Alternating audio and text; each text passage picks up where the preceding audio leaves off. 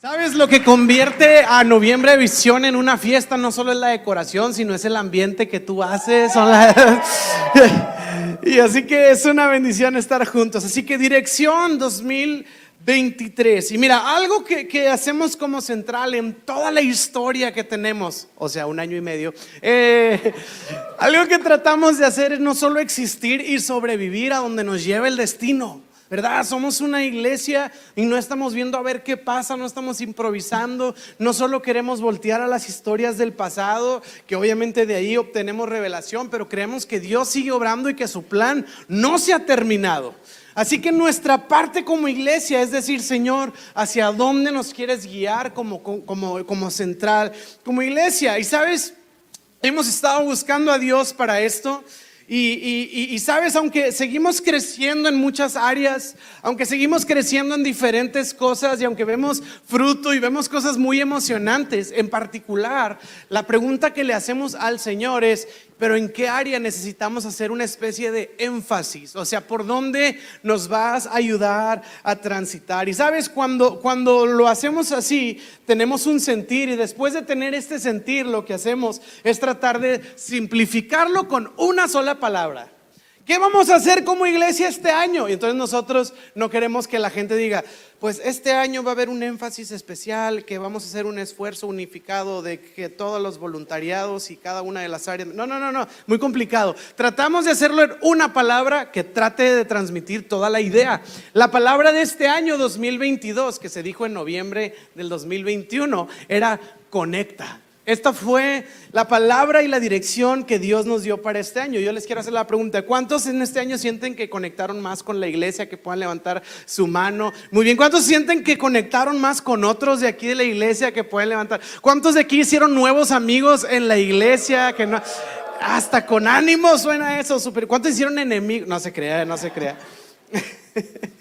¿Cuántos sienten que han estado conectando más con Dios a través de su palabra, a través de reencontrar su propósito? Quizá en la pandemia algunos de alguna manera habían sentido como que cierto enfriamiento, cierto distanciamiento, pero hoy dicen, siento que estoy conectando otra vez con Dios y con mi propósito y con su presencia. Gloria a Dios por eso, porque esta fue la visión de este año, conectar conectamos con Dios y conectamos entre nosotros. Ahora, el 2023 no quiere decir que ya no vamos a conectar, seguiremos haciéndolo, pero le vamos a dar un énfasis nuevo. Así que quiero darte la palabra de este año, que los de Merch ya nos hicieron el spoiler, gracias, pero la palabra de este año es la siguiente, la palabra que tenemos. Ser, bueno, está así medio loquilla el diseño. Un aplauso a los de media. Eh. ser, ser es la dirección que Dios nos ha dado para este año. Ahora, ¿qué significa ser? Sí, ahí estamos, ahí estamos. ¿Qué significa ser? ¿Qué significa ser para nosotros? Y mira, indirectamente en la vida, en la escuela, en la, la sociedad, nos han enseñado una ecuación que define todo lo que sucede en nuestra vida. Te voy a decir cuál es la ecuación. ¿Cuántos han escuchado algo como esto? Esfuérzate échale ganas, prepárate, trabaja duro para que seas exitoso. ¿Cuántos han escuchado algo así? ¿Sí? ¿Tiene sentido? Ok, ¿cuántos han escuchado algo así? Haz todo lo que puedas para salir adelante y poder tener mucho dinero y, que puedas ser alguien importante. ¿Alguien ha escuchado algo así? Ok. Otra, otra puede ser esta. Trata bien a los demás, ayuda a la gente, ten mucha compasión para que seas una buena persona. ¿Tiene sentido? Esto se nos enseña, esto es parte de lo que se enseña en la sociedad. Pero si prestamos atención, lo que la ecuación de estas frases que nos enseñan como manera de vivir, lo que nos están diciendo esto, haz para ser. Échale ganas, o sea, haz eso para que seas exitoso.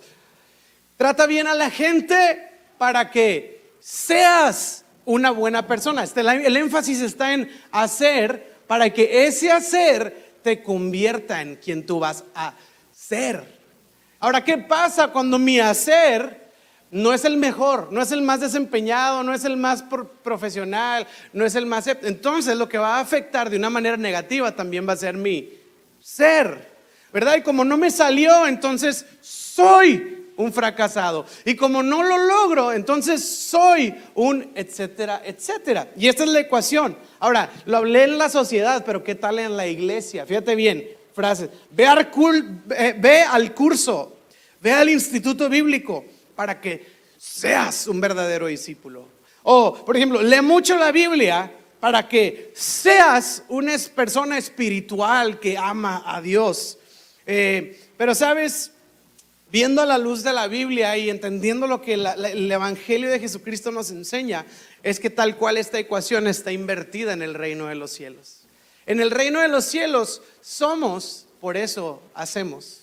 Somos primero y luego hacemos. Nuestra identidad no está, no, está, no está ligada a mi desempeño y basado en lo que puedo o no puedo hacer define quién yo soy. Más bien, yo soy lo que Dios dice que soy y mi ser entonces naturalmente empieza a hacer todo lo demás, pero como un fruto o como una consecuencia de primero ser. Nosotros no estamos haciendo cosas para encontrar identidad. Nosotros hemos hallado una identidad y por eso hacemos todas las demás cosas vamos a hacer y después hacer. Voy a ponerlo en una frase diferente a lo que ya dijimos. Yo soy una persona que amo a Dios y por eso leo su palabra, por eso sirvo y por eso oro. No al revés, yo amo a Dios y por eso. Yo soy discípulo y por eso me preparo y por eso sigo estudiando y crezco en el conocimiento, pero no para ser discípulo, porque ya soy discípulo. Soy un adorador y por eso sirvo a Dios en todo lo que hago. Así que esta es la ecuación en la que queremos. A lo largo del año estaremos hablando de temas que honestamente van a ir un poco más a lo profundo de nuestras vidas y de nuestro corazón como iglesia. No quiere decir que cada mensaje del 2023 se va a llamar algo así, pero en esencia vamos a estar encontrando lo que Dios hace, no solo de una manera superficial o externa, sino entrando a, la obra que Dios hace, que es interna y en el corazón. Vamos a entrar a nuestro ser. Esto es lo que vamos a estar hablando. Vamos a estar tratando de definir qué es ser un discípulo, qué es ser iglesia, qué es ser cristiano, qué es ser alguien que ama a Dios, qué es ser alguien sano, etcétera, etcétera. Así que esta es la palabra del año 2023. Ser es más importante que hacer. Amén. Por eso hay tu merch bien padre que te pusiste y pareces modelo de Sara. Este dice ser después hacer. Aunque habla del énfasis de ser. Así que bueno, esta es la dirección del 2023 y ahora quiero brincar a tres puntos de nuestra cultura de central en casa. Vamos a continuar con la cultura. ¿Está bien? ¿Podemos hablar un poquito más de quiénes somos como iglesia? Punto, ya dijimos tres puntos. Si no los conoces, ahí tienes un folleto en tu silla que vienen atrás los siete puntos de la cultura. Eh, pero también puedes ver el mensaje en YouTube, Spotify, eh, Facebook, eh, Fotolog, lo que quieras. Está en todos lados las prédicas de, de Central. Así que vamos a continuar el día de hoy con el punto número cuatro. Y es que como iglesia somos una iglesia que invita. Somos una iglesia que invita. Vuelta con el que está a su lado y dile, te invito, te invito. ¿A qué? A lo que sea, te invito, no pasa nada. Como iglesia nos encanta que todos sean parte y por eso corremos la voz y nos emocionamos por conocer nuevos amigos. Gualo, pero no lo puedes llamar amigo si no lo conoces. Sí, es mi amigo, aunque no lo conozco, es mi compa de toda la vida, ¿ok? Y aunque no lo conozco y no sé cómo se llama. Pero yo lo quiero como si fuera mi amigo. Que habla del corazón y quiero poner un versículo, Hechos 5:42, y es algo que destaca a la iglesia en sus inicios. Hechos 5:42 dice, y cada día, fíjate bien, y cada día en el templo y casa por casa seguían enseñando y predicando este mensaje, Jesús es el Mesías. Ahora me encanta que la Biblia dice, cada día en el templo, o sea, en la iglesia. Y claro que en la iglesia venimos a decir, Jesús es rey, Jesús es el Señor, Jesús, amén, amén, en el templo. Pero luego diría uno, bueno, y también en la casa. Pero me encanta que no dice en la casa. La Biblia dice, y casa por casa. O sea, cada día, casa por casa. Quiere decir que no estaban en una casa. Estaban en muchas casas. Eso habla de algo activo. Quiere decir que les gustaba el, que les gustaba el mitote, pues, y que andaban de casa en casa todo el tiempo, juntos celebrando y festejando. Y lo que los unía como tal era que Jesús es el Mesías. Ese era el mensaje que los unía. Tú puedes leer en estos versículos que la costumbre de la iglesia era andarse reuniendo en todos lados. Era gente que se iba a diferentes casas. Era gente que convivía no solo en el el templo, sino en su vida cotidiana. Y se invitaban a las casas. Así que como iglesia queremos ser una iglesia que invita. Somos una iglesia que invita. ¿Sabes? En nuestra ciudad de Monterrey tiene esta peculiaridad tan interesante, tiene esta cualidad, o más bien esta característica muy interesante en el tema de las relaciones interpersonales. En Monterrey, ya lo sabrán los que viven aquí o, los, los foráneos se habrán dado cuenta, que el tema de las relaciones de Monterrey, hay una, una palabra muy, muy cotidiana, muy común y muy real. Y la palabra es esta, grupitos.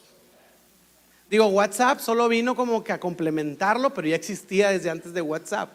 Los grupitos. Yo me acuerdo cuando estaba chavillo y entré a la prepa y tenías que decidir en cuál grupito ibas a estar, en cuál grupito ibas a encajar.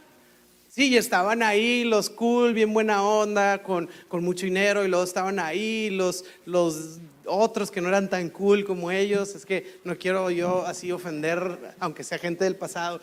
Este, y luego acá estaban los que le entraban a cosas bien raras, y luego acá los antisociales. Y, y entonces están los grupitos, y tú tienes que decidir. Ahora, fíjate bien, en Monterrey en particular, no solo hay grupitos, sino que están bien cerrados. Los grupos en Monterrey estábamos hablando en una capacitación que estábamos de algo de plantación de iglesias, etcétera, y estudiando la sociedad regia tiene esta, esta peculiaridad que los grupos son muy cerrados y cuando logras entrar hay mucha profundidad en tus relaciones. El problema no es la profundidad del grupo, es lo cerrado que está. Si no cualquiera entra. Y ya cuando estás adentro, padrísimo, ¿verdad? Ya eres el mejor amigo, ya hay súper intimidad y platicas todo y son los mejores amigos. Pero para entrar ahí realmente es difícil. Sí, pero como iglesia, yo quiero decir esto, no queremos ser un lugar en donde es difícil ser parte. Nosotros queremos ser una casa abierta y no solamente en un sentido pasivo de que las puertas están abiertas, sino en un sentido activo, en donde no solo se abrió la puerta, sino en donde queremos que seas parte, sino en donde queremos invitarte, en donde queremos que te involucres, en donde queremos que llegues aquí y que puedas también encontrar esa misma profundidad en relaciones. ¿Sabes? Era lo impactante y lo que distinguía a la iglesia en la iglesia primitiva en sus inicios.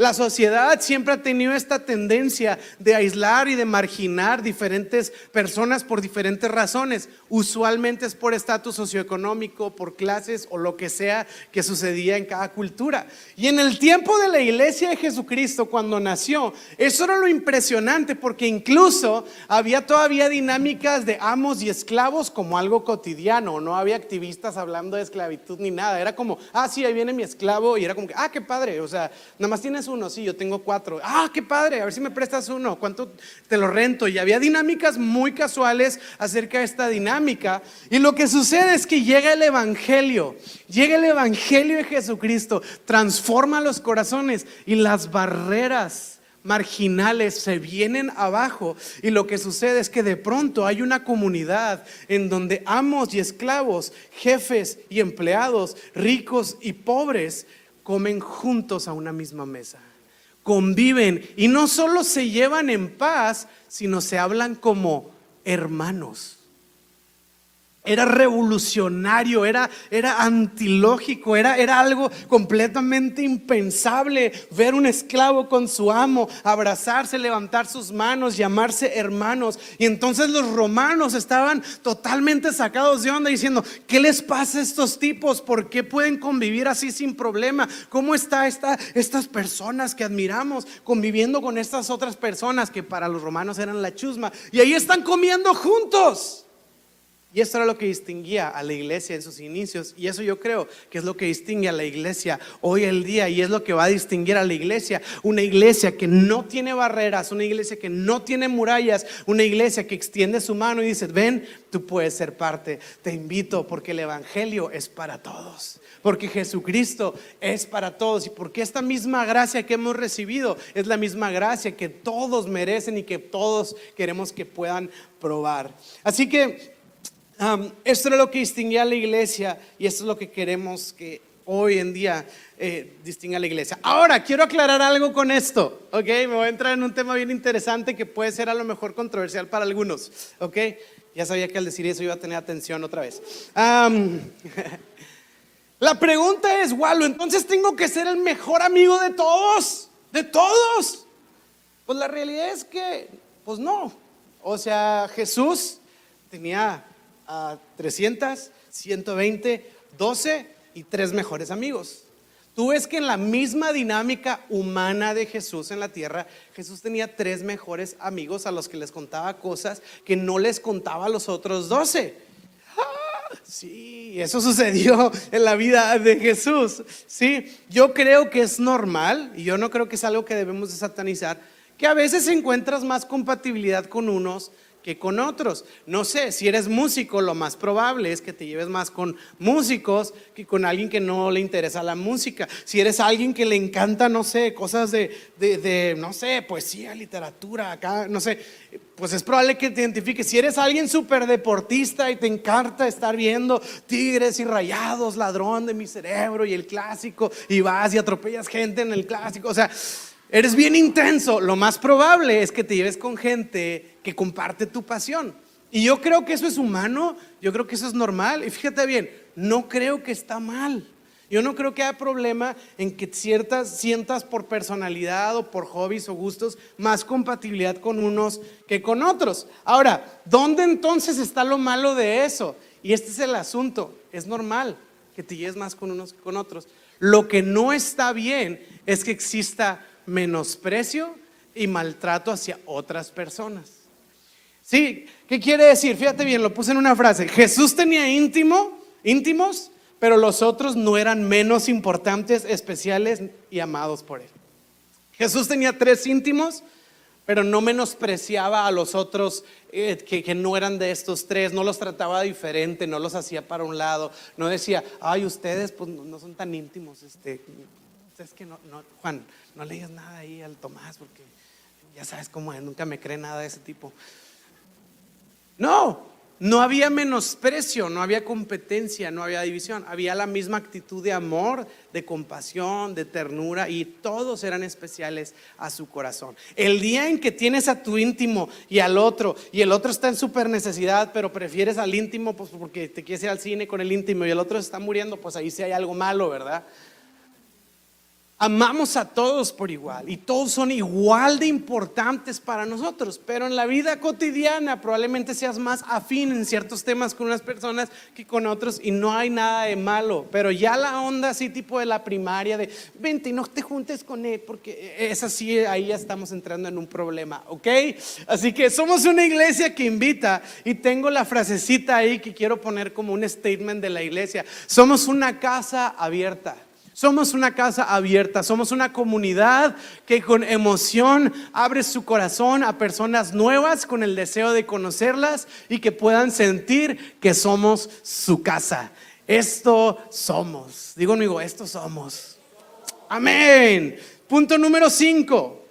Somos una iglesia, y este punto me encanta, real, en donde somos reales. Sabes, para nosotros es sumamente importante ser parte de nuestra cultura, el ser reales. Yo reconozco que en la cultura, sociedad en la que estamos en Monterrey, quizá tenga otro tipo de impacto, que los de la alabanza se vengan más formales, ¿verdad? Que se vengan vestidos diferentes, no con sus pantalones rotos, chihuahuas. Ya saben los de la alabanza, no se crean. Nada más se traen los Jordan y se me pasa, no se crean. O a lo mejor sería más popular o atractivo que el predicador también se venga así como que con traje y corbata y saco y todo. Y está bien, yo no lo digo en ningún sentido negativo, ni positivo, ni nada. ¿sí? Cada iglesia sabe a lo que Dios los está llamando a hacer. Nosotros en particular hemos sentido un fuerte énfasis de ser los mismos el domingo y el lunes en la tarde y el miércoles en la noche y el jueves. Ahora, yo no estoy diciendo que si un pastor usa traje quiere decir que es falso y que no es real. No estoy diciendo eso en lo absoluto. Sí, pero la realidad, porque hay muchos que quizá traen traje y luego llegan a su trabajo y siguen trayendo el traje y luego van a una junta de negocios y siguen trayendo el traje. Uno es más de barrio, entonces en la iglesia y en la cancha, pues somos iguales. Ya cuando me vean en traje, pues quiere decir que igual ya me está yendo bien en otras áreas. No, Quizás sea muy bonito usar un lenguaje más tipo, más este, vosotros sois. A lo mejor sí, pero les, yo no, les voy a decir, yo no puedo. O sea, yo siento que traiciono a mí mismo al tratar de pretender ser alguien que yo no soy.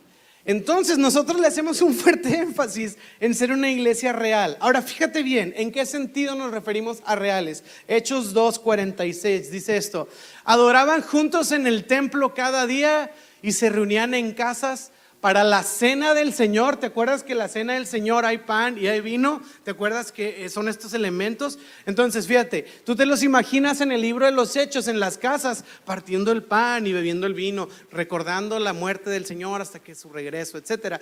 Pero sabes que también la Biblia destaca y, y diferencia, dice, la cena del Señor y compartían sus comidas con gran gozo y generosidad. O sea que no solo se juntaban para celebrar la cena del Señor con pan y vino, sino que también comían juntos porque eran amigos y porque eran personas que convivían de una manera cotidiana con alimentos. Y la Biblia habla de esta comunidad. Entonces, soy el mismo en el templo, pero también soy alguien que me ves comiendo un día cualquiera entre semana. Entonces, yo creo honestamente que algo que le ha hecho mucho daño a la sociedad, algo que le ha hecho mucho daño a ciudades enteras, a muchas personas, es el sentido dualista con el que a veces hacemos iglesia. ¿Qué significa dualista? Dúos viene de dos. Y hablo de cuando separamos, vendemos esta idea de que las cosas de Dios son una cosa y mi vida son otra. Las cosas de la iglesia son una cosa y mi agenda personal son una cosa otra separada. Y vendemos esta idea dualista. Y algunos hasta lo dicen, pues lo que es del César al César y lo que es de Dios, de Dios. Pero está totalmente fuera de sacado ese contexto porque Jesús está enseñando con esto precisamente lo opuesto. Pedro se andaba zafando de los impuestos, dijo, oye, pues yo ya sirvo a Dios, ¿verdad? ¿por qué tengo que darle al César? Y Jesús dijo, no, tú eres el mismo sirviendo a Dios y siendo el mismo ciudadano que tiene que cumplir con sus responsabilidades. Jesús justamente le está diciendo, no está separada tu vida de tu devoción. Entonces nosotros como iglesia no queremos separar, así como que los domingos venimos a hablar con Dios y, el lunes ya Dios se quedó en el Novotel, este, ahí esperándonos hasta el próximo domingo. No, nosotros creemos que caminamos con Dios todos los días, así que somos la iglesia el domingo, somos los mismos el lunes, el martes, el jueves. Mira, me encanta esta frase, los domingos somos la iglesia reunida y los lunes somos la iglesia dispersa pero siempre somos la iglesia. No dejamos de ser la iglesia. Así que, honestamente, usted nunca va a escuchar aquí en Central un énfasis en trabajar su testimonio o en pulir su testimonio, como tratando de forjar una fachada que haga parecer espiritual. Usted va a ver un énfasis en decir, sé quién tú eres. Ahora, si ser quien tú eres no se parece a alguien que sigue a Cristo, pues qué padre, nos vamos a dar cuenta que pues necesitamos más al Señor, ¿verdad? Pero no hacemos un énfasis en eh, eh, fingir con un lenguaje o fingir con lo que hablamos en expresiones eh, domingueras. No hacemos un énfasis en, oye, no, no hagas esto porque no vaya a ser que alguien te vea en el restaurante y piense de ti que, no, no, no, somos los que somos y hablamos como hablamos y nos comportamos como nos comportamos y creemos que el Señor va a ir transformando nuestras vidas y en ese sentido crecemos en nuestro testimonio como un fruto y no como un esfuerzo. Nuestro testimonio es un fruto, es un resultado, no es un énfasis que hacemos. Así que no fingimos en este sentido. A mí, a mí una vez me estaban platicando, ¿no? Tal persona le tuvieron que hacer una cirugía y era un tema en, la, cabeza y, tenían que intervenir, literal abrir su, cráneo y, estaban contándome la cirugía. Yo así como que sentía que se me ponían blancos los labios mientras me lo platicaban, ¿verdad? Yo de que, y luego, o sea, pero no quería seguir escuchando. Entonces, este, déjame siento y, y luego me dice, no, pero esa persona lo estaban por operar. Y dijo, no he sentido ni un por ciento de temor en todo este tiempo. Opérenme ya, doctores, porque estoy confiado en Dios. Y lo operaron y luego dio el testimonio de que nunca tuvo miedo. Y me lo decían como que qué héroe. Y yo digo, pues sí, qué héroe. Yo la verdad estuviera muriéndome de miedo. Y me vieron con cara de que faltó de fe. Y yo, pues la verdad, ¿a qué le digo que no? Sí, sí. Entonces no batallamos en ser reales y en decir, no sé. O en decir, no estoy bien. O en decir, tengo miedo. O en decir, ah, estoy desanimado. O en decir, ah, estoy enojado. O en decir, ¿sabes qué? Ahorita, o sea, confío en Dios, pero tengo algunas dudas todavía y no batallamos con eso. ¿Por qué? Porque somos reales. Queremos ser una iglesia transparente, queremos ser un libro abierto y genuino. Y sabes, no sé por qué en algún tiempo nos enseñaron que la manera en la que íbamos a impactar a otros es si nos presentábamos como superhéroes, ¿verdad? Así como que alguien pasando una tribulación y así como que no temas, yo he visto a Dios y es, o sea, está bien cuando quieres animar a alguien, pero yo creo que es más efectivo, sinceramente lo creo, cuando vas con alguien que está sufriendo, yo creo que es más efectivo nos dijeron que debemos decirle, no pasa nada, no temas, ten fe, créele a Dios. Y sí es verdad esto, pero yo creo que es más efectivo cuando le decimos, qué difícil, man. Yo me he sentido como tú. Yo he pasado por temporadas en las que me he sentido afligido como tú, pero cuentas conmigo y vamos a orar juntos. Y yo también quiero llorar contigo.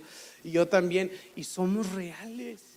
Entonces no presentamos el evangelio del, triunfalismo, presentamos un evangelio real que empieza a encarnarse en nuestras vidas como personas reales. Entonces, eh, eh, por eso como que queremos quitar esta fachada, porque la gente siempre se da cuenta. La gente siempre se da cuenta. Uno se mete a Instagram, ¿verdad? oigan, a todos los que me preguntaron que cómo le hago para lavar mis platos, y uno wow, de seguro 800 personas te preguntaron. Y uno sabe, uno lo huele. Sobre todo creo que estas nuevas generaciones, papás, sus hijos traen un sexto sentido que huelen falsedad al por mayor porque es lo cotidiano ahorita en redes sociales y todo. Entonces, como iglesia, queremos una iglesia real y no queremos una iglesia que cambia la voz o cosas de esas. Si me explico, estás hablando con alguien y, y ¿qué onda, bro? ¿Cómo estás? Y luego le dan el micrófono. Hermanos, bendiciones del alto. Es menester que podamos comprender. Cálmese. Entonces, no queremos ir por ahí, no queremos ir por ahí. Queremos tener la, libertad de decir yo también. De decir yo también, yo, yo también he tenido miedo, yo también he sufrido. Pero sabes, tampoco estoy hablando aquí de unirnos a las derrotas de todo y estar yo tipo, tú estás abajo y pues yo, me, yo también me hundo contigo en el barco. No, no estamos hablando de algo así, estamos hablando de, de que, fíjate la frase como la tengo aquí, y está muy bien escogida esta frase, es que creemos que nuestras medallas animan, pero nuestras cicatrices inspiran y dan esperanza. Entonces no tengo miedo de enseñar mis cicatrices porque yo sé que esas dan más testimonio de que Dios puede traer vida sobre alguien que estaba en el suelo. Dios puede hacer algo sobre alguien que estaba sufriendo. Pablo lo dice, lo que ha resultado en prueba para nosotros ha terminado en consolación para otros. Así que queremos ser una, somos una iglesia real y la frase es la siguiente.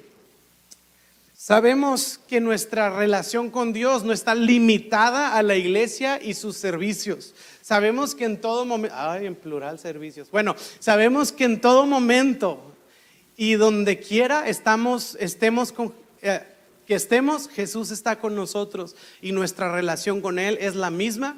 Por eso somos reales. Esto somos. Amén. Y voy al sexto punto, al último punto de la cultura del día de hoy Son siete y ahorita llevamos seis. El séptimo lo vamos a ver después. Pero quiero ir a este punto y, de verdad me conmueve este punto. Tengo mucho que decir acerca de este punto. Somos una iglesia relevante, relevante. Ay, o sea, que son una iglesia cool. ¿A eso te refieres? No, no, eso ya se nos da natural. No nos esforzamos tanto. pues lo opuesto de relevante sería irrelevante. ¿Sí? Irrelevante. Sí, ahí anda una iglesia. ¿Y para qué sirve? Pues no para mucho, pero pues allá Y eso es lo que me aterra en el corazón. Porque yo creo que el cuerpo de Cristo no es como una exposición pasiva de Dios, como diciendo, ay, voy a dejar una cosa ahí en la tierra ahí para que la vean de vez en cuando o la visiten. Yo creo que es un organismo vivo y su diseño ha sido avanzar y su diseño ha sido expandirse y ha, sido, ha sido crecer y moverse. Y para mí la palabra relevante la quiero traducir en un versículo que quiero leer y con esto quiero irme dirigiendo hacia el final de, este, de esta plática, Hechos 8, 6, y quiero que la lean conmigo, se lo quiero explicar. La iglesia primitiva empezó a sufrir algunos problemas de organización. Ok, de repente estaban en el Novotel y eran 16 y de repente eran 5 mil personas. Y pues, ala, no hay estacionamiento, ala, que los del café no se dieron abasto, es que yo me quería mi foto en el foro booth y no me dejaron porque había fila. Y empezaron a haber problemas y luego empezó a haber murmuración en el libro de los Hechos. Entonces los apóstoles dijeron, hey, no es justo que nos estemos distrayendo con estas cosas. Wow, wow. Qué bárbaro, Pedro, qué insensible. No, Pedro dijo, esto yo no, yo no puedo perder el tiempo en esto. Así que escojan a siete personas que le sepan que Dios esté con ellos, que sean sabios y entendidos, que tengan sentido común. Pedro, estás pidiendo mucho, yo sé. Ah, pero escogen a siete personas y uno de ellos es Esteban, ya lo conocemos, el primer mártir de la iglesia. Pero otro de ellos se llama Felipe. Felipe tiene un testimoniazo tremendo. Y lo que estamos por leer es este hombre sin cualquiera común, un hombre común, simplemente estaba dispuesto. Ahora quiero decir algo que estoy haciendo un super spoiler, pero bueno, falta mucho hasta enero, pero bueno, esta predica es para enero. dijeron, busquen a siete hombres llenos de sabiduría, sentido común del Espíritu Santo y que tengan ese testimonio. Y había esa gente. No fue de que, ay, pues hay que capacitar a algunos, ¿no? Y hay que hacer un retiro a ver si alguno ahí medio que se llena del Espíritu Santo y damos un curso de sabiduría y de sentir. No, ya estaban listos. No había puesto, pero la gente ya estaba dispuesta. Entonces, Búscate a siete con esas características. Ahí están, uno, dos, tres, vénganse. Y ellos ya estaban listos. Ellos no estaban esperando un ministerio, ellos no estaban esperando una posición. Ellos ya estaban listos porque estaban sirviendo a Dios. No les habían prometido que iban a ser los nuevos pastores de no sé dónde, que iban a ser los encargados y que, ay, bueno, entonces deja si me aplico. No, ellos ya estaban aplicados porque lo hacían para Dios. Y llega Felipe. Y a Felipe lo mandan a una ciudad a servir. Y este Felipe llega a esta ciudad y quiero que veas lo que dice Hechos capítulo 8 versículo 6. Y dice, las multitudes escuchaban atentamente a Felipe porque estaban deseosas de oír el mensaje y de ver, fíjate, las señales milagrosas que él hacía. Versículo 7. Muchos espíritus malignos fueron expulsados, los cuales gritaban cuando salían de sus víctimas y muchos de los que habían sido paralíticos o cojos fueron sanados. O sea, Felipe fue, predicó el nombre de Jesús en toda una ciudad a multitudes y paralíticos eran sanados, pum, cojos eran sanados, endemoniados eran liberados. Imagínate el respaldo de Dios sobre la vida de este hombre. Y como resultado, mira el versículo 8, hubo mucha alegría en esa ciudad. No sabes cómo marcó mi corazón ese versículo 8. No lo podría decir así, pero si te dijeran cuál es tu versículo favorito, ahorita es de estos, este. Hubo mucha alegría en esta ciudad. No dice, y hubo mucha alegría en el corazón de Felipe. No dice, hubo mucha alegría en la iglesia de Felipe. No dice, hubo mucha alegría en el grupo de seguidores que leían el blog de Felipe. No hubo alegría adentro de la iglesia. Trajo una alegría afuera de la iglesia, a la ciudad. Yo leí ese versículo y de verdad, y les quiero así, así estoy sacando mi corazón central, estoy sacando así, que Dios nos conceda ser la alegría de nuestra ciudad. Que Dios nos conceda ser la alegría de nuestra ciudad. Qué padre que seamos la alegría en una ciudad y no la carga de una ciudad. Ay, esos cristianos. Ay, ahí vienen esos cristianos. Ay, sus eventos de esos cristianos. Ay, ahí están invitándome a sus eventos. No, no, no, que la gente diga, qué bueno. Es más, que incluso haya gente que diga, mira, yo ni creo en Dios, pero la verdad me da gusto que están esos tipos ahí. Porque están trayendo alegría a la ciudad. Y sabes, queremos, por decirlo en una frase, queremos ser una respuesta y no parte del problema. Queremos ser alegría y no una carga. Queremos estar cerca de la ciudad en la que Dios nos puso y queremos gozarnos con sus virtudes. Qué padre todas las cosas buenas que hay en Monterrey y sus alrededores, pero también queremos servir sus necesidades, ver qué le duele a nuestra ciudad y poder ser alguien que pueda traer un poco de alivio por la gracia de Dios. Para eso, para nosotros esto es ser relevante, es estar cerca. Y quiero ponerles un ejemplo que me marcó, por eso llegamos a este punto cuando estábamos definiendo la cultura de Central, hace un año y medio, bueno, antes.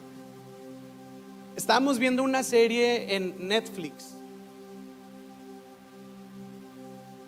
pero Dios ya me perdonó, no se crean. Estábamos viendo esta serie en Netflix, ni me acuerdo cuál era.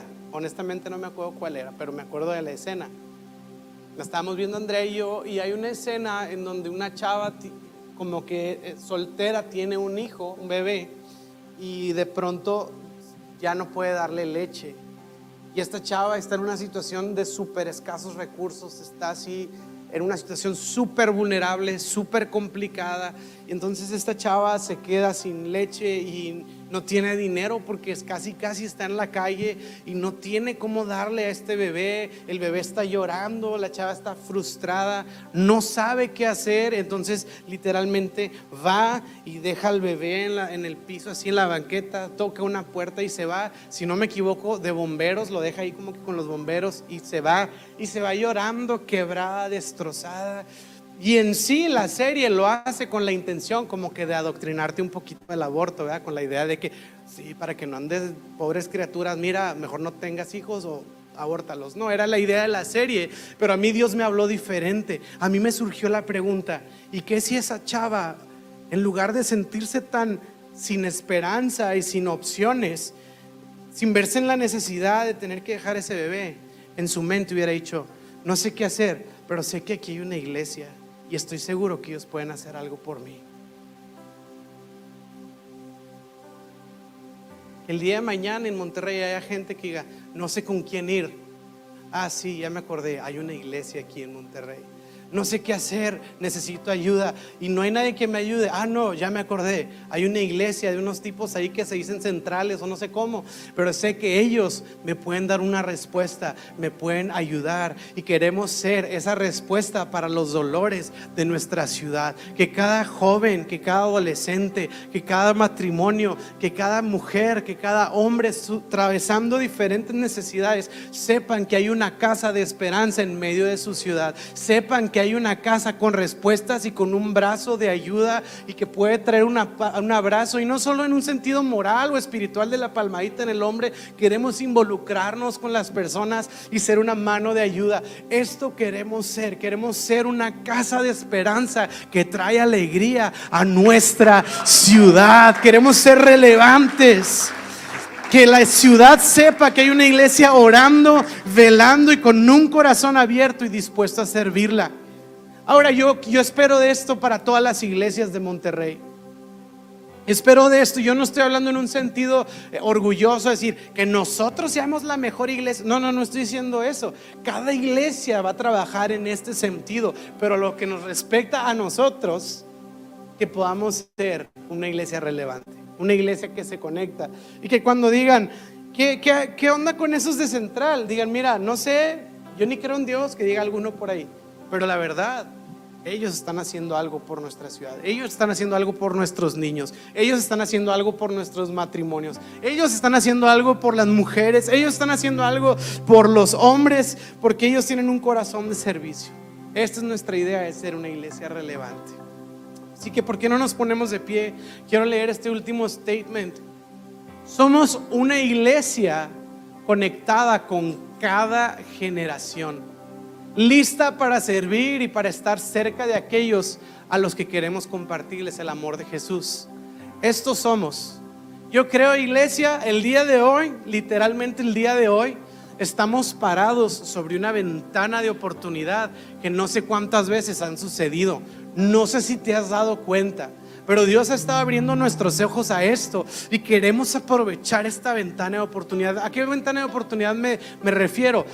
Pareciera ser que ahorita la sociedad está completamente confundida en la mayoría de los temas básicos de la vida.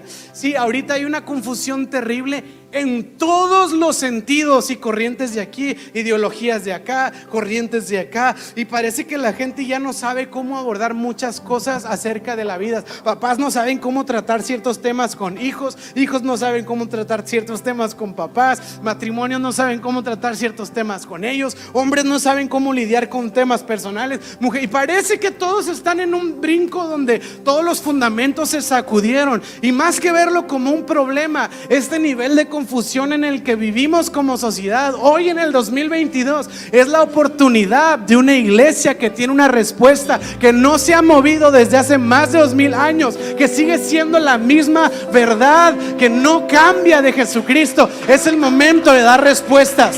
Es el momento de traer visión. Es el momento de traer claridad. Es el momento de traer respuestas a una sociedad que tanto necesita. Es nuestro momento. Es el tiempo en el que Dios nos ha puesto. Es una ventana de gracia. Iglesia, aprovechemos con todo estas oportunidades. ¿Para qué momento nos trajo Dios? Literal es un reset. Como sociedad ya habíamos avanzado un chorro. Íbamos, pero así, mira, al brinco de la tecnología impensable y estamos regresando a lo básico qué es ser hombre y qué es ser mujer, qué es ser humano y qué es un animal. Este. Nada más falta como volver a ver los colores, ¿no? ¿Cómo se llama cada color? Los números. Pero este es el momento. Si estamos regresando a lo básico, es la oportunidad de reescribir la historia desde los fundamentos. Yo te voy a decir qué es lo que Dios dice acerca de ti. Yo te voy a decir qué es lo que Dios dice acerca de esto, del otro, de esto, del otro, del otro. Y empezamos a traer la verdad de Cristo a tantas personas que lo necesitan. Esto somos, esto es central y esto es a lo que Dios nos ha llamado a hacer. Es un honor servir con cada uno de ustedes y te animo a soñar con nosotros todo lo que está por delante. Estamos creyendo que los mejores días de la iglesia están por delante.